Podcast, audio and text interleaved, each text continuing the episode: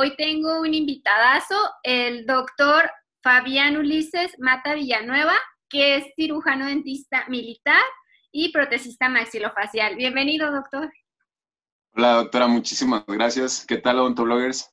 Eh, antes que nada, quiero agradecer a la doctora Paulina Toledo por la oportunidad de hacer un poquito más de, de difusión de nuestra especialidad, que muchos dentistas generales, o bueno, la mayoría, yo cuando era dentista general, no sabíamos, bueno, yo no sabía ni siquiera que existía la especialidad y tampoco qué hacíamos. Entonces creo que estos videos este, son muy, muy útiles, tanto para orientar a quien quiera estudiar la especialidad para que sepa qué hacemos, o para que cuando algún dentista general u otro especialista se enfrente a algún problema que no sepa bien con quién manejar o con quién referir, pues sepa que ahí estamos en prótesis maxilofacial y pues que se den una idea de en qué nos podemos apoyar, ¿no? Claro. El doctor Fabián Mata ya hizo también un podcast, un audio, este, que está en YouTube y en Spotify, que nos platica todo lo que consiste en la especialidad de prótesis maxilofacial, por si a ustedes les interesa estudiar o especializarse en eso, que tengan una idea de qué es, a qué se dedican, qué procedimiento realizan, cómo es la especialidad. ¿Verdad? Que nos platicaste. Exactamente, sí. Ahí damos este, unos pequeños tips que les pueden ayudar para la especialidad y, para algunas otras especialidades en el posgrado de la UNAM, ¿no? Que fue donde estudié yo y donde pueden aplicar ahí este, los tips que les paso. Pero ahí está la información para claro, Claro, y ahí nos platica también en qué otras escuelas está la maestría y la especialidad en México. Sí, muy importante, cometí un error dije Universidad Autónoma de Guadalajara, no, es UDG, Universidad de Guadalajara. Sí, el autónoma no la tiene. Sí, no, me regañaron mis compañeros de la UDG. Ya corregí, amigos, ya corregí, lo siento. Es UDG, UDG, Universidad de Guadalajara. Todavía la autónoma no la tienen.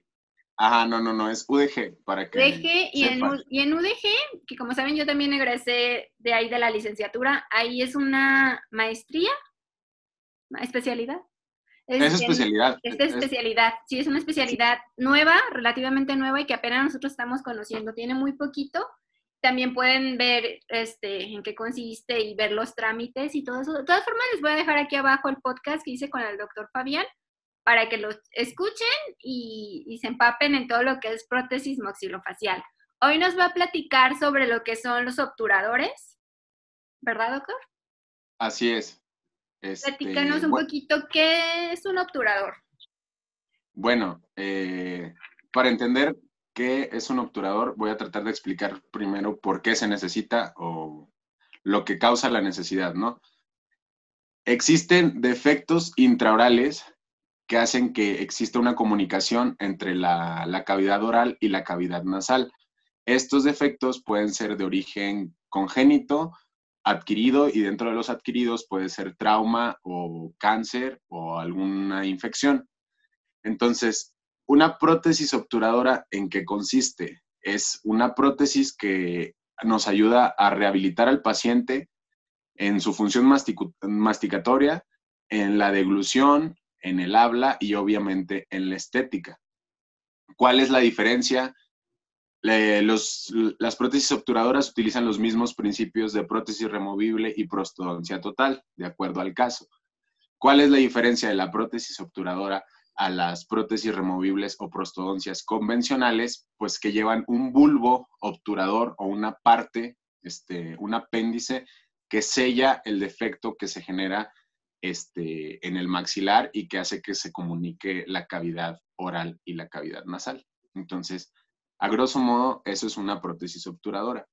Ok, esa prótesis obturadora, pues, aparte de que sella como el vacío que hay, para que las, eh, la función que tienen es para que la persona es tanto estética como para que coman, ¿no? Funcional. Sí, exactamente. Al existir una comunicación entre cavidad oral y cavidad nasal, el paciente no puede deglutir, no puede hablar correctamente, tiene lo que se conoce como voz nasal, es decir, porque se escapa el aire cuando quiere hablar. Este, no deglute, no habla bien y obviamente no mastica bien porque no tiene toda el área de dientes donde está el defecto. Entonces, las prótesis obturadoras son muy importantes en la calidad de vida de los pacientes, muy, muy importantes. Eh, de eso era un proyecto de investigación que estaba haciendo yo antes de la pandemia, que ya no pude terminar, pero justamente se trataba de eso, de medir el impacto en la calidad de vida de los pacientes con prótesis obturadora. Este, yo le pido a la audiencia que nos va a estar escuchando, que nos escucha en este momento, que se imaginen este, que no se pueden comunicar, que no le pueden decir a, su familia, a su esposo, a su esposa, a sus hijos, que no le pueden decir nada, que no le pueden decir te quiero, que no le pueden decir los buenos días, porque no, no sale nada de su boca.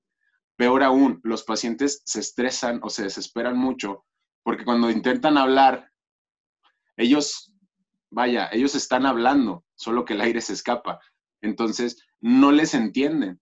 Entonces es muy desesperante para ellos. O sea, imagínate que tú quieres decir algo, me quieres decir, oye doctor, necesito que me expliques esto. Y que por más que tú me lo digas y me lo repitas e insistas, yo me la paso diciendo es que no entiendo lo que estás diciendo. Entonces, desde ahí, el simple hecho de poder comunicarse con cualquier otra persona impacta muy fuerte en la calidad de vida de los pacientes, en su salud mental, en su bienestar general.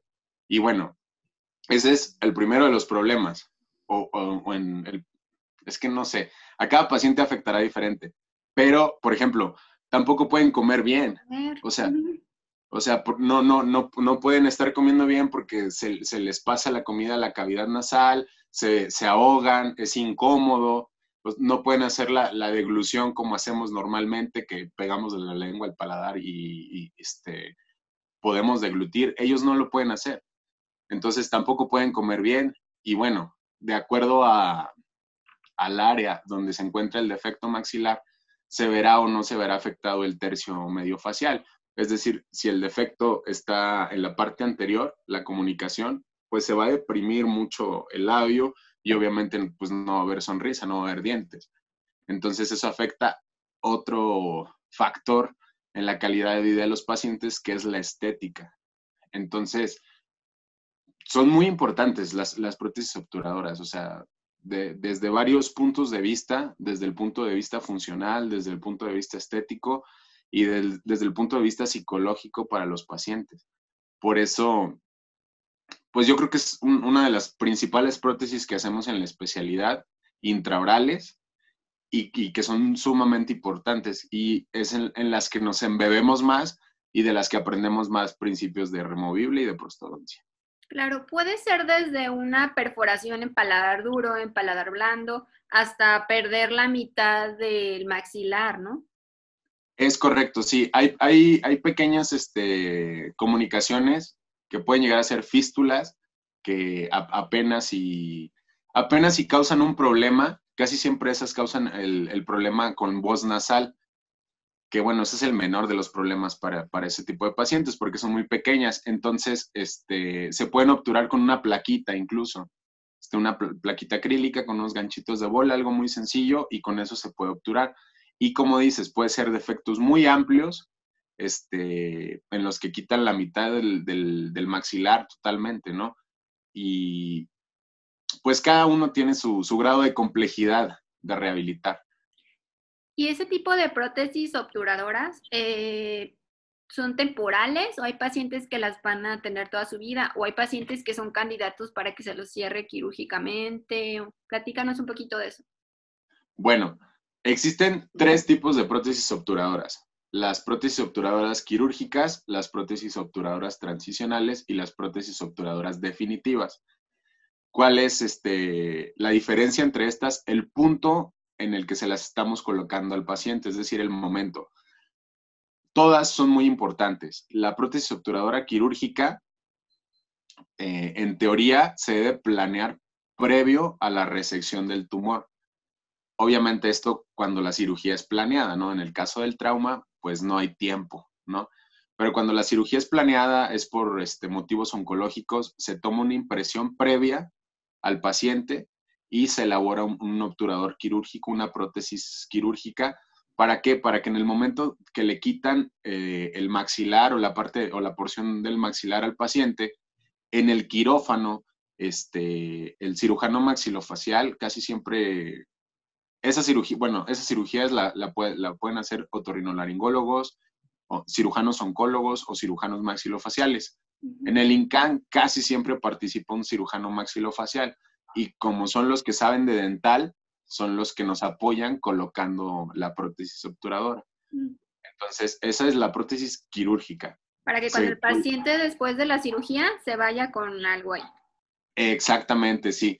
Este, no son ideales, no son totalmente estéticas, este, no, están ajustadas totalmente, pero contribuyen a varias cosas, a que el paciente eh, disminuye el impacto psicológico, o sea, que el paciente no se dé cuenta todo lo que perdió así de repente. Al, existir ahí la prótesis, pues cuando él toca con su lengua, siente algo. Entonces, no, disminuye el impacto psicológico. Eso es algo muy importante en las prótesis quirúrgicas. Contribuye a, como sostén del empaquetamiento. Cuando hacen la cirugía, empaquetan gasas a modo de, de compresión y para hacer hemostasia. Entonces, la prótesis también contribuye a sostener ese empaquetamiento y eh, dependiendo del caso, si incluye o no paladar blando, puede ayudar también la prótesis quirúrgica al que el paciente degluta correctamente y que su voz no sea tan nasal. Y otra cosa muy importante de la prótesis obturadora es que empieza a adiestrar al paciente a que conozca las prótesis, que sepa que va a tener una prótesis en su boca. Entonces, al manejo de la prótesis, a quitarla, a lavarla, a controlarla muscularmente. O sea, nosotros como dentistas sabemos que prótesis removible y prostodoncia total muchas veces no tenemos mucho tejido remanente que nos sirva para sostenerlas. Sin embargo, los pacientes aprenden a manejarlas con, con la musculatura oral. Entonces, también es un punto importante de las prótesis quirúrgicas, que el paciente empiece a familiarizarse con el hecho de tener un, un aparato protésico en la boca. Ok. ¿Esa la tiene un cierto tiempo y ya después pasa a un obturador transicional?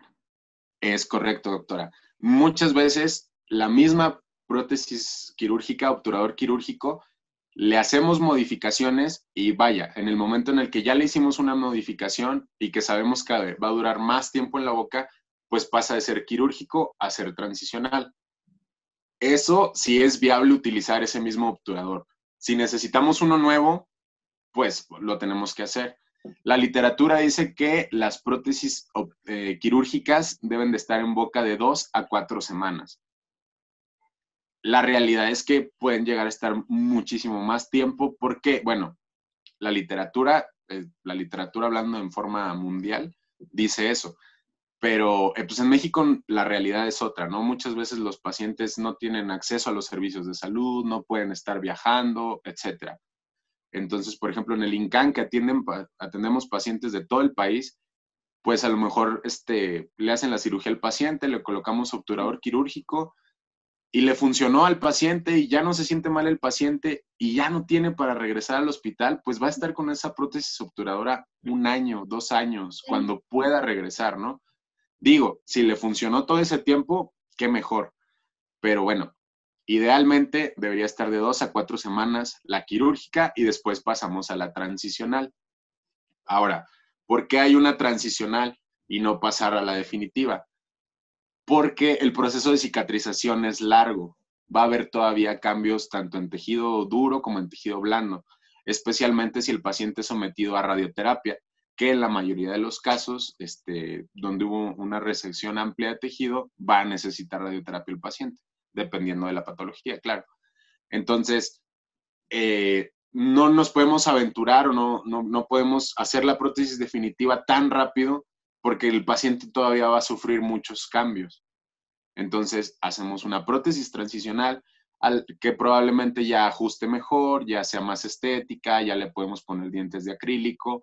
A lo mejor no, no la hacemos con metales vaciados, pero pues utilizamos Whiplan, utilizamos ganchos de bola, algo sencillo, pero que le sea más útil al paciente y que se pueda ir todavía ajustando durante el tiempo que el paciente siga modificando el tejido. Probablemente, dependiendo del paciente, de la patología y de la cicatrización, como, como todo en odontología es personalizado cada caso, ¿no? Pero una vez pasado a lo mejor seis meses, ya podríamos pensar en, realizar un obturador definitivo, que es muy similar a, la prótesis removible. Se utilizan eh, metales vaciados, se tallan nichos, troneras, este, todo lo que ya conocemos, con este, la, el plus, la excepción de, la parte o el bulbo obturador. Ok, sería ya la, en, la, en, el definitivo, pues ya se hace todo el vaciado y tiene un bulbo, yo como si fuera una bolita, ¿no? Ajá, exactamente, sí, doctora. Les, les vamos a poner aquí unas imágenes para que ustedes las vean, pero esa bolita hace como el sellado, ¿no? De, esa, de ese espacio. De sí, El, el objetivo comunicación. El, el, objetivo es que selle de manera periférica el defecto. Ajá. Entonces, los bulbos, este, puede ser completo el, el bulbo el redondo o Puede ser que nada más sea como una meseta que nada más selle la periferia. Eso depende muchísimo de cada caso. Hay casos en los que podemos tomar la impresión, sale todo el defecto completo y podemos este, procesarlo así y que salga el bulbo completo y que el bulbo completo le selle al paciente. si tiene este, los dientes remanentes están sanos, este, no tiene problemas periodontales, tiene buena retención, podríamos dejarlo así. En el caso de pacientes que tienen poca retención, que no tienen este, buenos tejidos remanentes, procuramos nada más que el, que el sellado sea periférico, sin un bulbo como tal, para restarle peso a la prótesis y que tenga un poquito más de retención. Volvemos a los mismos principios que, utilizamos en, en prótesis bucal. Sí, y un paciente con un obturador lo tiene que cuidar como si fuera una prótesis. Sí, eh, la higiene, ya saben, este, un, cepillo exclusivo para la prótesis, jabón neutro, cuidarla mucho. Y bueno, los pacientes, este... Quitársela para dormir. Ajá, sí, sí, sí, claro, claro. Bueno, depende, también eso depende mucho del paciente, porque hay pacientes que sienten que se ahogan durante la noche si no tienen la prótesis. Afortunadamente las prótesis no son tan pequeñas, como para que se las pudieran atragantar ellos con, la prótesis, ¿no? A lo mejor si el paciente se siente más cómodo durmiendo con la prótesis, es totalmente válido. Ok, pero son los mismos cuidados, la limpio, la cepillo, la lavo, me la quito, me la, la, coloco, la guardo, no sé. También descansar los tejidos, ¿no? Te recomienda. Sí, sí, sí, claro.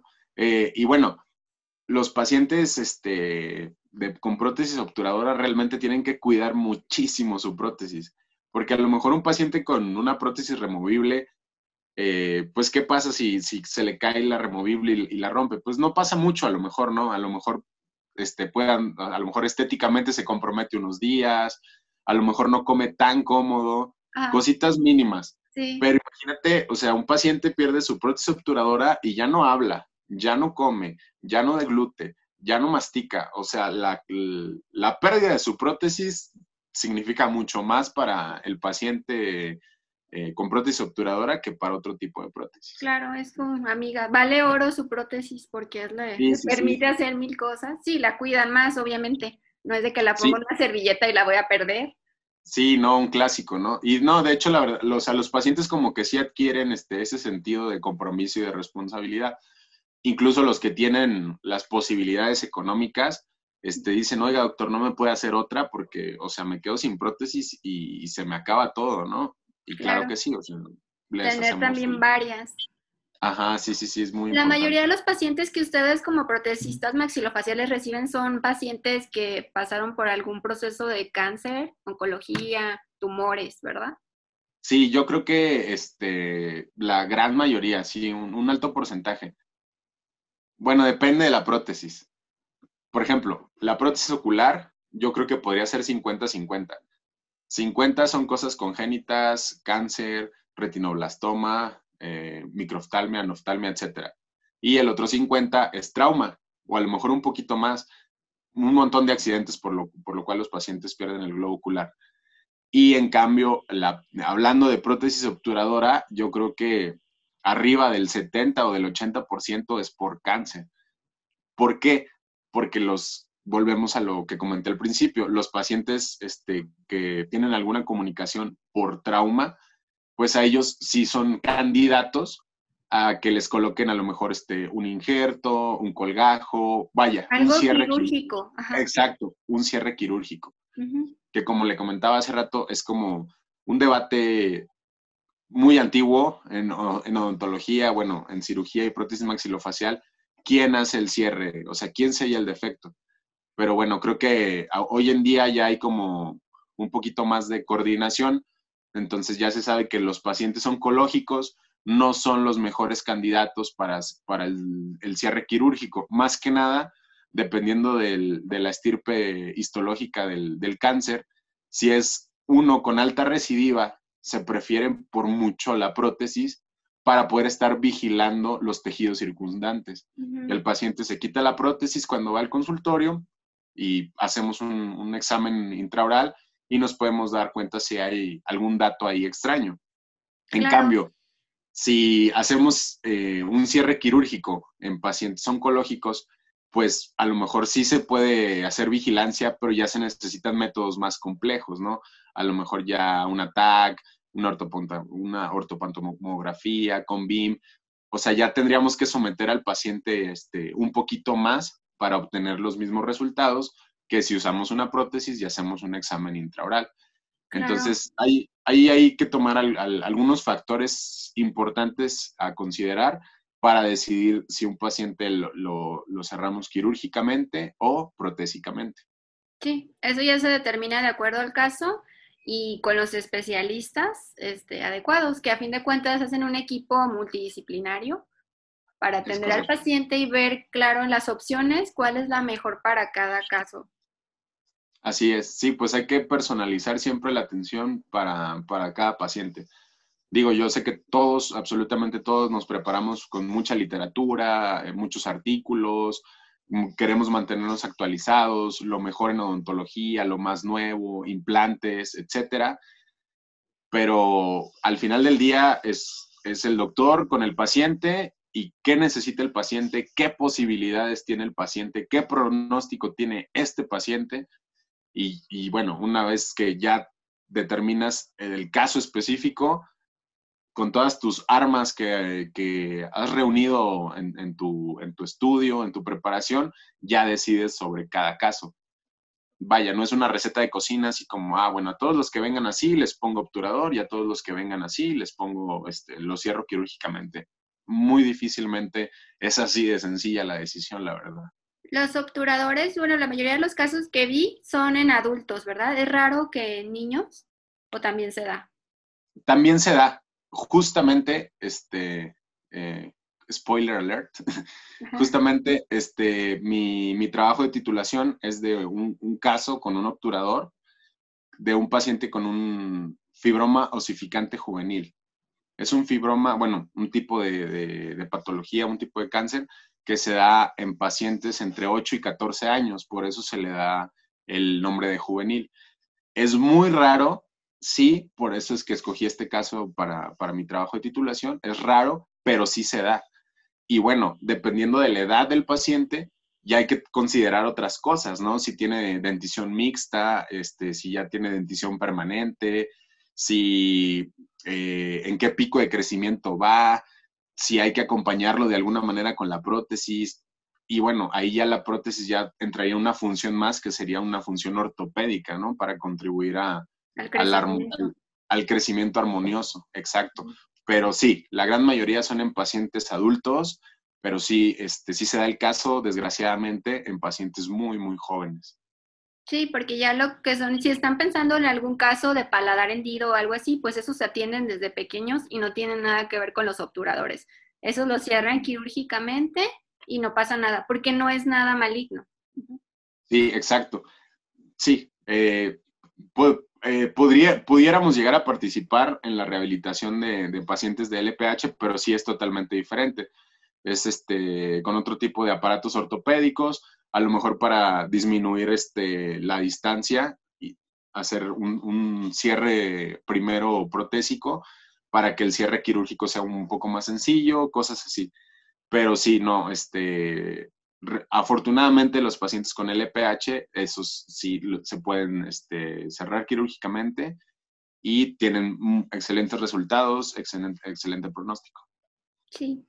Em, en cuanto a tu especialidad, eh, lo que he visto, lo que he conocido gracias a, a, ti y al doctor Luis, que también es protesista maxilofacial, que también he hecho con él participaciones, es que, saludos, Luis Mendoza, este, que su especialidad de verdad cambia vidas.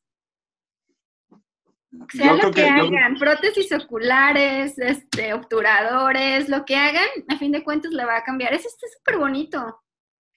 Sí, sí, o sea, yo, yo creo que todas las especialidades de alguna u otra manera cambian vidas, ¿no? O sea, paciente, por ejemplo, prostodoncia total, ¿no? A mí también me gusta mucho la prosto y también, o sea, es bien bonito ver al paciente cuando ya se pone su prótesis, sonríe, o sea, es, es muy gratificante si, si le cambias la vida a lo mejor en prótesis maxilofacial es como más palpable porque de plano, o sea, el, paciente, dijera mi maestro, sí, sí, sí, dijera mi maestro, el doctor Vicente González Cardín, hay pacientes que se encuentran supeditados a ya no comer, a, a, tener una sonda nasogástrica para alimentarse, que es lo que se hacía o lo que se hace desgraciadamente en algunos hospitales que no cuentan con el servicio o que no saben de la especialidad, ¿no? O sea, era lo que comentábamos al principio, que la especialidad está todavía un poquito en, el anonimato.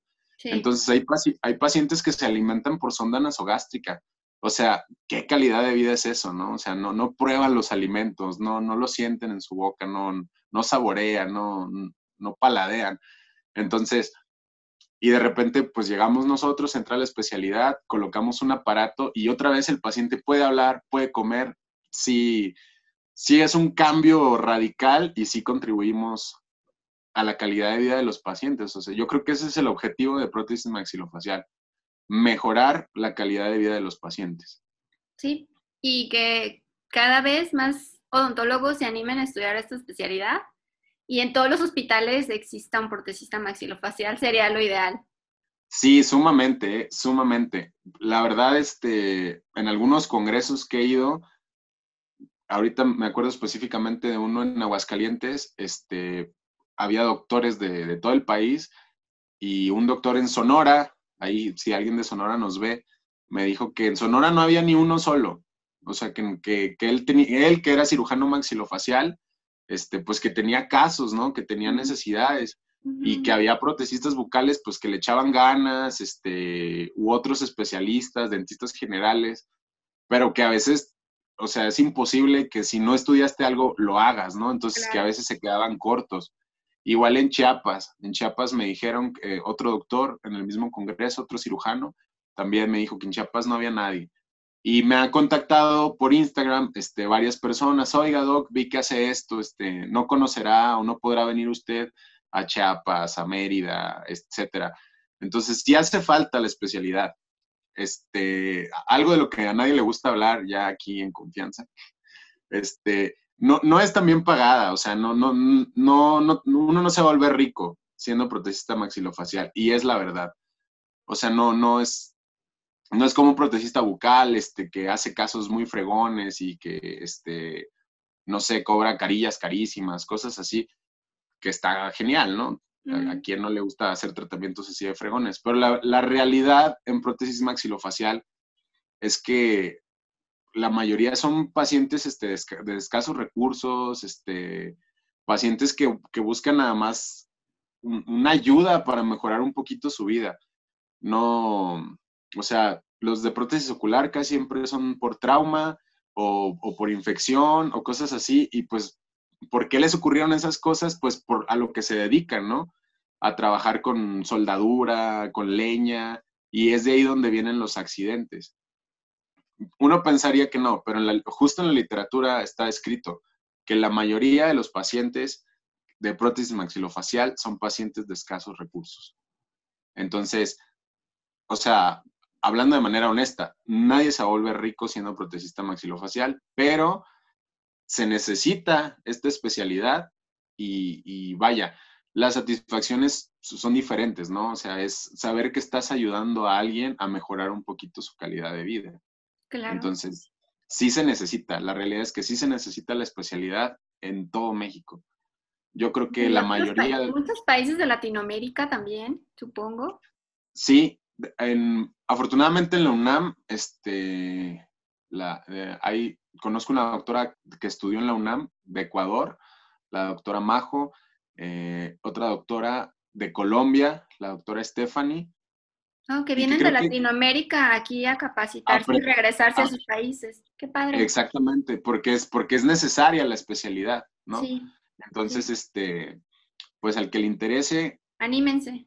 Anímense, sí. O sea, la verdad es que la especialidad es muy, muy bonita, trae mucha satisfacción. Aprendemos de todo un poco, aprendemos un poquito de ciencia, aprendemos un poquito de arte, este, y ayudamos a un montón de personas, ¿no? Que, que es, yo creo que una parte que la mayoría, si no es que todos los que estamos en el área de la salud, pues por eso estamos en esta área, ¿no? Porque buscamos hacer algo por la salud o calidad de vida de las personas. Sí, creo que si estás estudiando de, la salud, bueno, la mayoría, puedo decir que la mayoría, este, no estamos aquí por el dinero, ¿no? Estamos aquí para ayudar a las personas, darles una mejor salud, una mejor calidad de vida. O sea, nuestra tirada, ayudar. No que volvernos ricos, no, es nada de las áreas de la salud. Es como que darle salud a las personas, mejorarle su salud integral y pues está padre. Yo la verdad no sabía, hasta hace un dos, tres años conocía la especialidad. Empecé a conocer la especialidad porque empezó en la Universidad de Guadalajara y me metí a ver cómo hacían una prótesis de oreja, creo que era de oreja, y ahí me, metí de chismosa y, vi que estaba muy padre, y fue cuando empezó a interesar, dije, ay, no conocía esto, pero me comentas que la UNAM tiene muchísimos años, yo creí que era una especialidad reciente. No, no, no, en, la UNAM, este, no, en la UNAM sí debe tener más de 40 años la especialidad, pero es que, es que, son, son muchas cosas las que están involucradas, ¿no? Por ejemplo, eh, en, otros países, este, el sistema de salud público eh, incluye la rehabilitación este, protésica, es decir, incluye la, prótesis maxilofacial. Este, en España, por ejemplo, yo conozco un doctor de Monterrey, un cirujano oftalmólogo, este, él, regresó a México y regresó muy, hizo allá su maestría, una maestría en oftalmología oncológica, y regresó a México muy interesado en la prótesis ocular, pero porque la conoció allá, porque es parte del sistema de salud público. O sea, si un paciente pierde un ojo, el, Estado le pone su prótesis por un costo mínimo, ¿no? Sí, Entonces, ya salen con su rehabilitación. Completa, sí. y aquí hay pacientes en México que les hacen la cirugía y se van así. Sí, la cirugía, hablando de, de las exenteraciones, evisceraciones, enucleaciones, Hablando de la maxilectomía también, te digo, o sea, hay hospitales que no, o sea, no es la culpa de los hospitales, no sé, o sea, son cosas más allá de mi entendimiento, pero pues hay hospitales que le dicen al paciente, yo ya te quité el cáncer y, yo hasta aquí llegué, o sea, yo ya no te puedo poner implantes, ya no te puedo hacer un selle quirúrgico, no te puedo poner una prótesis obturadora porque ya no está dentro o sea, ni siquiera existe el servicio en el hospital, pues menos alguien que, sepa cómo hacerlo o, qué es lo que se debe hacer. Entonces, yo creo que por eso no es tan popular o, aún se mantiene en el anonimato la especialidad, porque falta mucha difusión este, de la especialidad que existe y pues para que los pacientes la busquen y para que más clínicos digan, ah, pues o sea, esto es algo que se necesita, yo lo voy a hacer, ¿no? Sí, sí, creo que sí necesita difusión, como lo estamos haciendo aquí en Odontoblog.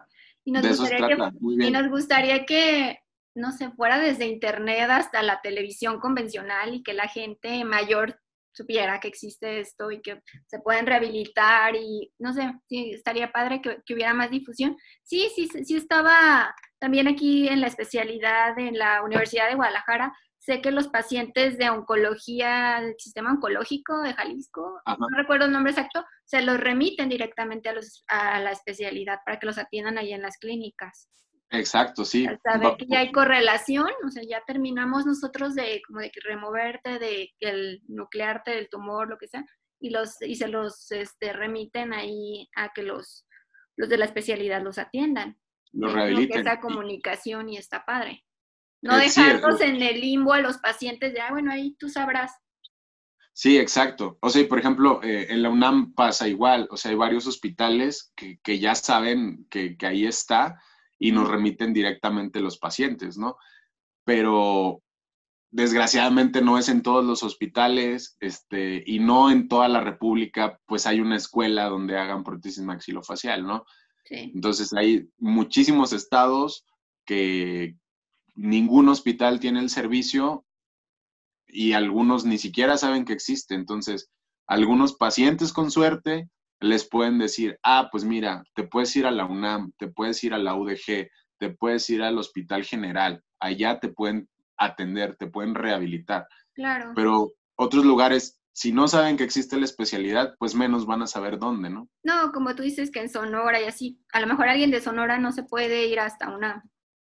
Ajá, exactamente, sí, y volvemos a lo mismo. Este, las posibilidades de los pacientes, el acceso a los servicios públicos, acceso a transporte, muchas cosas.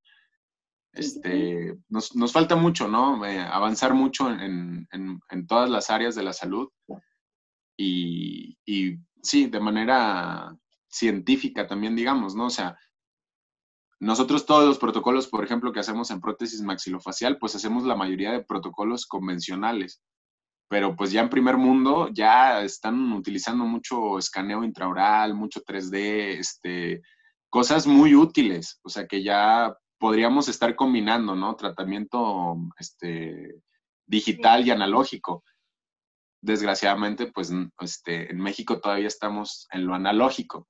Yo creo que es responsabilidad de todos nosotros como clínicos, pues tratar de actualizarnos, tratar de implementarlo, y, tratar de que sea más accesible para los pacientes, ¿no? Este, manejando nosotros mismos los sistemas, este, comprando nuestra propia impresora 3D, yo qué sé. Este, ya no están tan caras, según me enteré. y yo, sí, ah, también, sí, se puede hacer muchas prótesis 3D. Sí, sí, la verdad es que... Rapidísimo. sí, o sea, ya hay como, incluso hay aplicaciones para celular para hacer este fotogrametría, este, haces un modelo tridimensional, este, haces un espejo y pum, lo imprimes en 3D y ya te simplifica el trabajo. Definitivamente, todavía no hay impresoras que impriman en, material, en silicón de grado médico, por ejemplo, pero te simplifican muchos pasos, este, mejoran obviamente los resultados. Vaya, hay que tratar de, de saber aprovechar las dos partes, el, las ventajas que nos puede traer el, todo el flujo digital y siempre estar este, cimentados en nuestros conocimientos este, fundamentales, ¿no? En, todo lo Igual va a haber un lugar que vayas a la sierra y que no va a haber eso. Y hay que saber hacerlo con cucharilla y personalizada y todo eso, lo normal. A la antigüita, digamos. A la antigüita hay que saber también. Sí, sí, sí, claro. Sí. sí, esa especialidad está padre. Este, de todas formas, también vamos a dejar tu Instagram, que es donde te pueden contactar, que estás como protesista-maxilo Fabián. Maxilo Fabián, en mi destino estaba ser maxilofacial. Maxilo, Maxilo Fabián, ajá. Eh, de todas formas, se los ponemos aquí abajo para que te contacten cualquier duda. A mí sí, por ejemplo, el video que tengo de prótesis ocular con el doctor Luis, sí hay personas que como mayores que me escriben de, ah, yo ocupo eso, y pues ya les paso el Facebook de ustedes para que se comuniquen. No sé en qué parte está y no sé si hay doctor donde esa persona esté, pero así cualquier caso o cualquier, si quieren, si ellos conocen algún colega o quieren preguntarle. Sí, claro. Sí, sí, sí, o sea, yo creo que esa es como una de las virtudes, ventajas de, de las redes sociales. A mí me han escrito por Instagram mm, pacientes de de muchos lugares del país y pacientes de Latinoamérica. Y obviamente como estoy en la especialidad y, con, y pues conozco a mis colegas, este, pues existe la coordinación, ¿no? O sea, a lo mejor no te puedo ver yo, pero pues claro que conozco al doctor Luis que está en San Luis, este, a la doctora Liliana que está en Guerrero, a la doctora Majo que está hasta Ecuador. Entonces, eh, pues es una ventaja, ¿no? Que, que, nos pueden preguntar a nosotros y si no está en nuestras manos, podemos referirlo con alguien cerca, ¿no? Claro, para eso es para que se comuniquen este, con nosotros y pues tratar de hacerlo lo que se pueda y poder remitirlos con alguien que esté lo más cerca de su ciudad que se pueda para que puedan ser atendidos. El chiste es que hay pacientes que ellos mismos buscan su, su respuesta. Sí, sí, sí. Prótesis, lo que necesitan, lo están buscando en internet, están buscando quién lo hace, quién les pueda ayudar, quién las pueda rehabilitar y, y pues ahí están todas las redes sociales de todos los protecistas maxilofaciales también. Ya se te digo, con el doctor Luis, con, con el doctor Fabián, este, todos ellos están dispuestos a, a, remitirlos o ayudarlos y, les pueden escribir. Ahí tienen el Instagram. ¿También tienes Facebook? Ah, sí, no soy, no, no le sé mucho. Muy de chavos el Facebook. Pero sí, también tengo Facebook, eh, Fabián Mata, Fabián Mata V. Ok, de todas formas se los vamos a poner los links aquí abajito para que cualquier duda, pregunta, se puedan contactar. Y pues este tema de obturadores está muy interesante. Muchísimas gracias por darte el tiempo de explicarnos con peras y manzanas este, todo lo que es obturadores y darnos una idea. Ya sabemos pacientes u odontólogos o cualquiera del área de la salud, inclusive ni siquiera del área dental que estén viendo este video les puede servir. Sí, sí, claro. Eh, eh, tenemos esta interacción con muchas otras áreas de la salud, este, de la medicina, de la odontología, y, no, y no todos saben que, puede existir como esa comunicación o esa coordinación. Entonces, pues esperemos llegar a más gente que sepa que estamos eh, los protesistas maxilofaciales, que no somos nuevos, que ya tiene mucho tiempo la especialidad, que ya este, ha sido demostrado ampliamente los alcances y pues que aquí estamos, ¿no? Que seguimos trabajando y, y, pues en lo que se pueda colaborar y, trabajar de manera interdisciplinaria, adelante. Y pues muchas gracias, doctor Fabián, que siempre estás dispuesto aquí al canal a platicarnos de temas muy interesantes y a difundir esta especialidad tan bonita. Claro que sí, doctora. Muchas gracias a ti por, por la invitación, por, por tus videos. Yo siempre recomiendo tu contenido porque me parece realmente muy útil para estudiantes, para pacientes, para dentistas y para todo el, que quiera saber un poquito más de lo que hace cualquier área de la odontología, yo creo que Odontoblog este, la está rompiendo durísimo. Muchas felicidades, doctora. muchas gracias. ¿A ti te encontramos este, trabajando en Ciudad de México? Actualmente en Ciudad de México, no por mucho tiempo, por este, cuestiones de mi institución, pero yo trabajo este, en donde esté. Entonces, ahí si me contactan por Instagram. Este, y estará pronto cerca de su ciudad. correcto, ahí nos ponemos de acuerdo. Sí, pues muchísimas gracias, te mando un abrazo y cualquier cosa aquí dejen sus comentarios, lo que quieran este, decirnos, preguntarnos, contactarnos o directamente al doctor Fabián Mata. Y pues les mandamos un abrazo hasta donde estén. Muchísimas gracias, doctor. No, gracias, Nos vemos hasta el próximo video. Contáctenlo. Síganlo también. En Instagram subes casos muy padres. Sí. Es que, que te sigan. Síganlo, síganlo.